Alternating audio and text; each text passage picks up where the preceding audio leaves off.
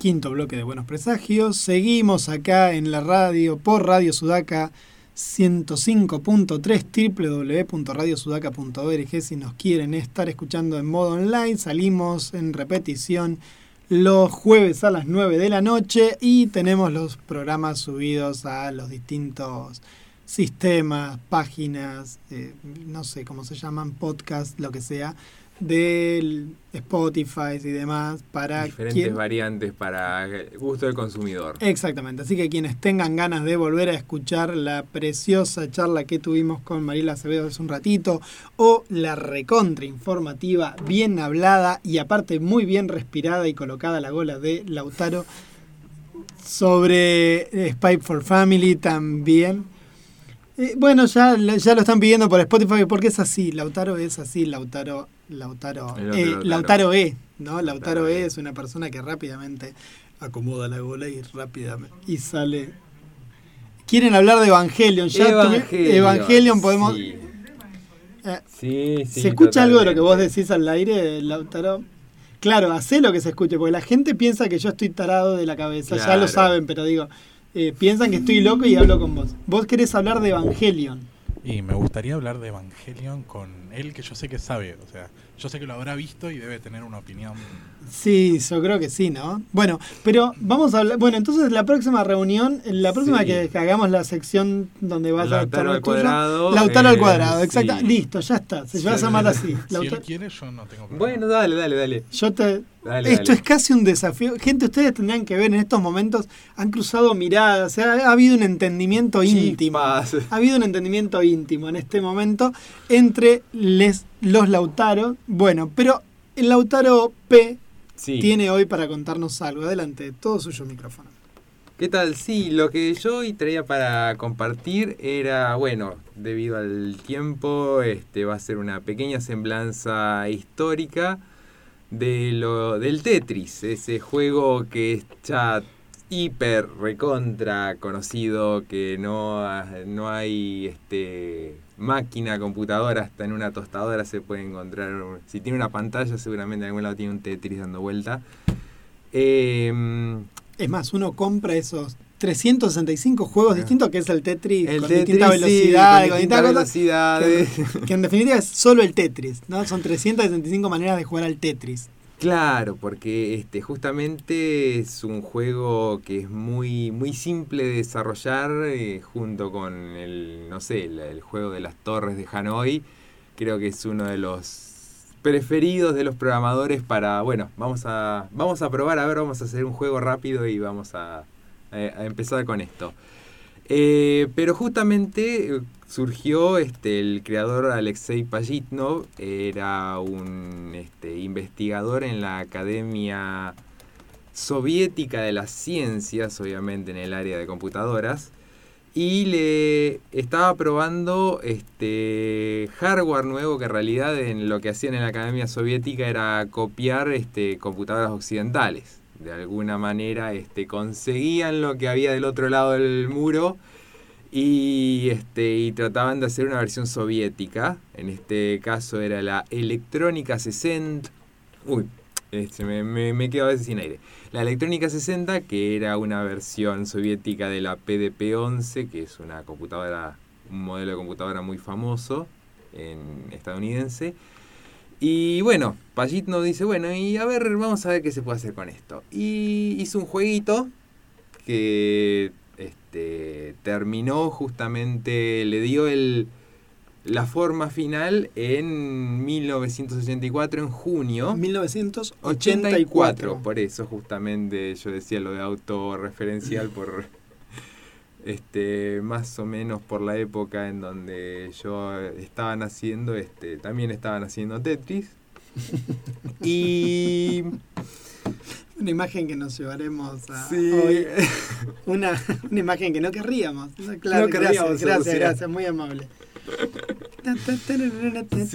Este, justamente la idea de, de era este, probar a ver que las capacidades del hardware y porque le copaba él cuando era chico había jugado a los pentominos que son este es un eh, rompecabezas pero este las piezas son de eh, cinco bloquecitos Claro, de los cuatro. dominó son, Son de dos de dos bloquecitos.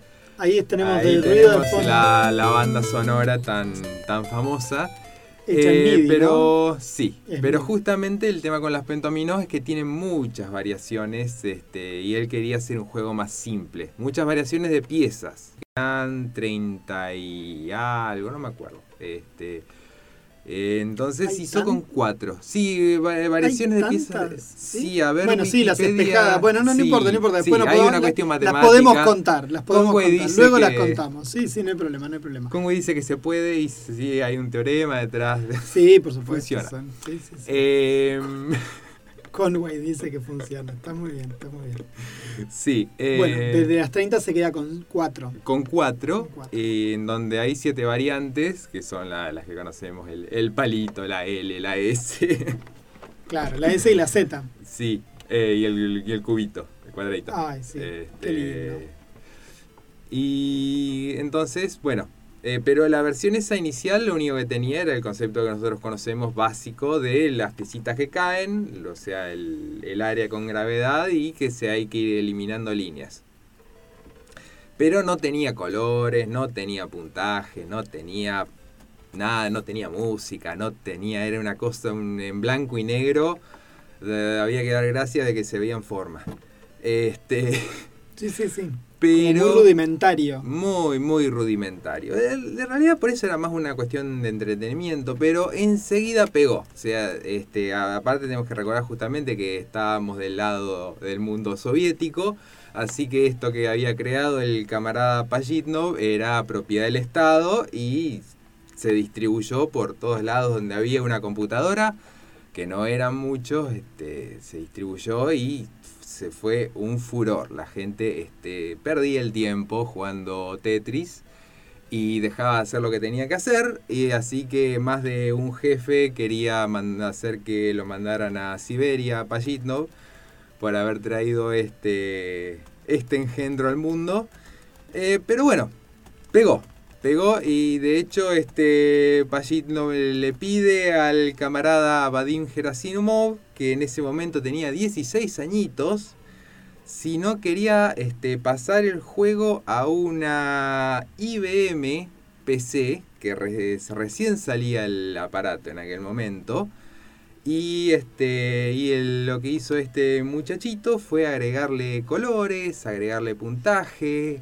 Ya ahí empezó a tomar forma. Yo ahora estoy compartiendo aquí por nuestras redes una imagen de lo que era el juego en sus orígenes. Que básicamente no ha cambiado demasiado, solamente que tiene más coloritos, nada más. que Claro, pero no fue hasta. Pero todo esto quedó este, en una cosa que se, se transmitía por, por disquete, por el medio que fuese, y nada, no, no Cinco se vendía, no, Cinco y un nada. cuarto, ¿no? No, ni, Ni siquiera. Creo ¿El que no, no sé qué, qué, ah, qué usaban los soviéticos Los para. soviet- claro. Sí, sí, no. qué sistemas tenían. Pero bueno, de alguna manera fue el- pasando de país soviético a país soviético hasta que, bueno, llegó eventualmente a Hungría, donde estaba dando vueltas este, un este, vendedor de software que se llamaba Robert Stein, un vendedor de software inglés.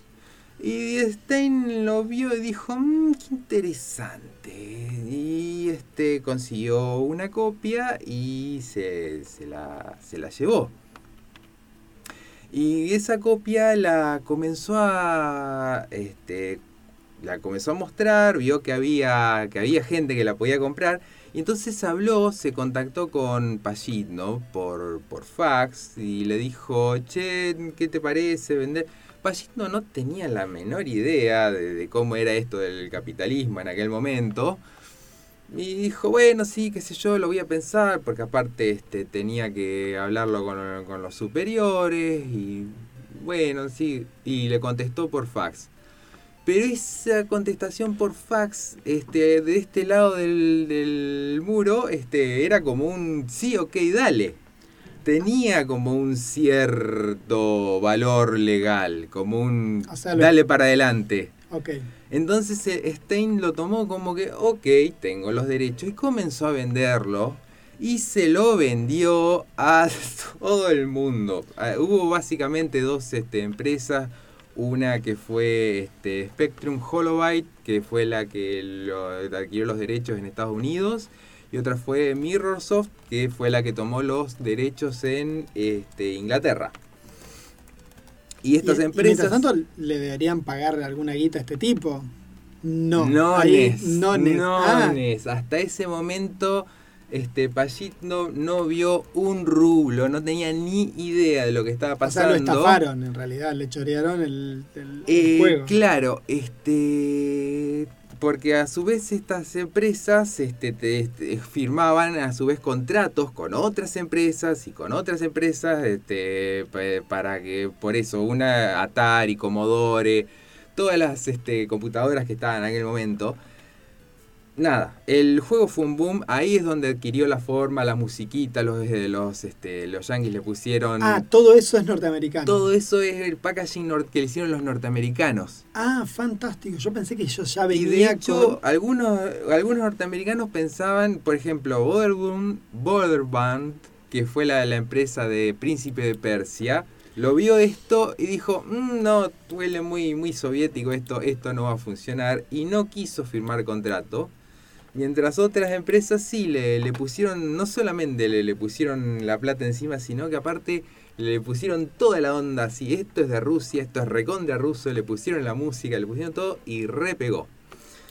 Un visionario el de- Sí, sí, sí, sí, de, de- de esos casos de que se quieren haber después cortado los, las Sí, sí, venas las con un grisín. Claro, sí, sí, tal cual.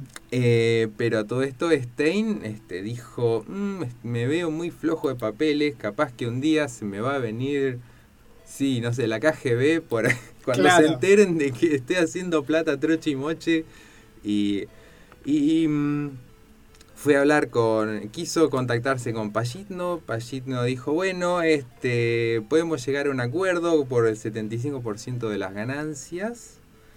Este, pero en eso se metió en el medio la electro Electronortécnica, que es la este, era la organización central de la Unión Soviética para todo lo que tenía que ver con importación y exportación de software, y dijo, no, nada de 75%, 80% y para nosotros, para el Estado. Y Payitno se quedó mirando. Payitno se quedó mirando. Este, y bueno, en esos momentos, como Mark Simpson que dijo, en estos momentos solo se puede reír, eh, dijo algo del tipo, el hecho de que tanta gente disfrute de mi juego es más que suficiente para mí. Un héroe. Un- Un héroe en este lío. ¿Nunca ligó un mango entonces? ¿Jamás ligó Ahí un mango? sigue la historia, porque este, obviamente eh, estamos ahora en los 88, ya pasaron cuatro años, y este, eh, en aquel momento los yankees estaban en un amorío tremendo con los japoneses, estaba, este, la economía japonesa estaba a, a todo vapor, y estaban apareciendo las primeras consolas. La, ya estaba la que se conoce como la Family Game acá. Claro. Estaban comenzando la. el Nintendo estaba iniciando el- lo que después sería la Game Boy, la famosa Sí, consola, la consola de mano. de mano, sí. Eh, Sega iba a tener también su propia consola. Eh, y era un mercado que estaba naciendo en ese momento. En tremenda expansión. En sí. tremenda expansión, pero. Y bueno, entonces Spectrum le vende los este, derechos a este. a Atari. La empresa Atari. Que Atari se los vende a Sega. Y por otro lado. Este. hay un este. vendedor de. que se llamaba eh, Rogers. Que también estaba buscando ver a qué. a quién de los japoneses le vende esto. Y este y por otro lado estaba Nintendo viendo a ver porque vamos a lanzar una consola, uh, se va- van a Estados Unidos y ven que está todo el mundo con este asunto del, del Tetris y obviamente lo quiere para su nueva consola. Así que entonces toda esta gente se van a hablar con la electro, no, no me acuerdo Con- todavía sí, con cómo, la- sí, con- electronortécnica para, se van a hablar con los rusos para ver quién consigue justamente el primero que canta y hace, y hace contrato, este gana. Y entonces, obviamente, bueno, a ver quién, quién firma primero, porque Nintendo no quería que este, Atari tuviera los derechos. Este, por otro lado, los europeos querían tener, seguir teniendo la sartén por el mango. Un quilombo se arma. Este. Cuestión. Cuestión de que, este, bueno, por un lado, los, este, el vendedor este eh, que mencioné hace Sí, el húngaro. Hen- no, el Hen inglés. Rogers. Sí, No, este era holandés. Hen Rogers consigue este, hacerse amigo de Pajitnov. Y entonces, este, si bien Pajitnov en ese momento no, no veía un mango, este, se lo va llevando a, a Estados Unidos. Y lo- los japoneses este, de mm, Nintendo consiguen firmar un contrato con la Electronortécnica. Y cuando ven esto, este, los europeos dicen, ¿qué pasó acá? Y este, aparentemente hacen un llamado al mismísimo Mijael Gorbachev, diciéndole, cancela, haceme que se cancele el contrato con Nintendo, porque si no se pudre todo. ¿A, a qué nivel veníamos? ¿Cómo es que un, este, un empresario este, podía llamarlo a Mijael Gorbachev para decirle que, que Sí, sí, que cancele un contrato? contrato. todo muy turbio. ¿Qué pasó por ahí? No sé. Pero bueno. Había mucha plata en juego, evidentemente. Claramente. La cuestión es que, bueno, no, no lo consiguen. No sé qué apriete hubo, pero tampoco lo consiguieron. Este, y. Bueno.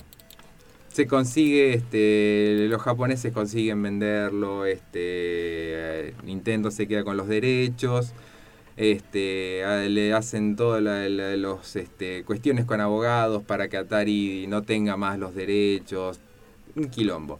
Mientras tanto, bajito y sin decir nada, este, Pajitno comienza a conocer este, el American Way of Life en Estados Unidos, de la mano de este otro muchacho de Europa que lo llevó para allá, y juntos for- forman una empresa.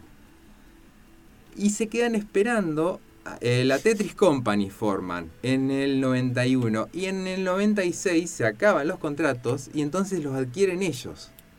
Y se quedan con la Y titularidad del ahí, propio videojuego que él Claro, mismo había diseñado. comienza eh, Pallino a empezar a hacer plata, pero ya con la con cuestiones de abogados, con la titularidad del juego que él había hecho y entonces empiezan a cazar todo lo que más o menos parezca Tetris, se empieza a cobrar derechos ahí. Ah, o sea, se puso en ortiva, digamos. O sea, toda una vida Sí. de ser vapuleado. Claro, sí, sí, sí, le termina siendo la Tetris Holding LLC.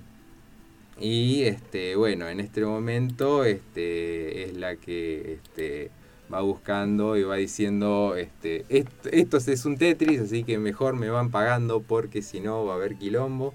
Pero bueno, este, trajo él a muchos de sus compañeros también y bueno, comenzaron a hacer plata de ese modo.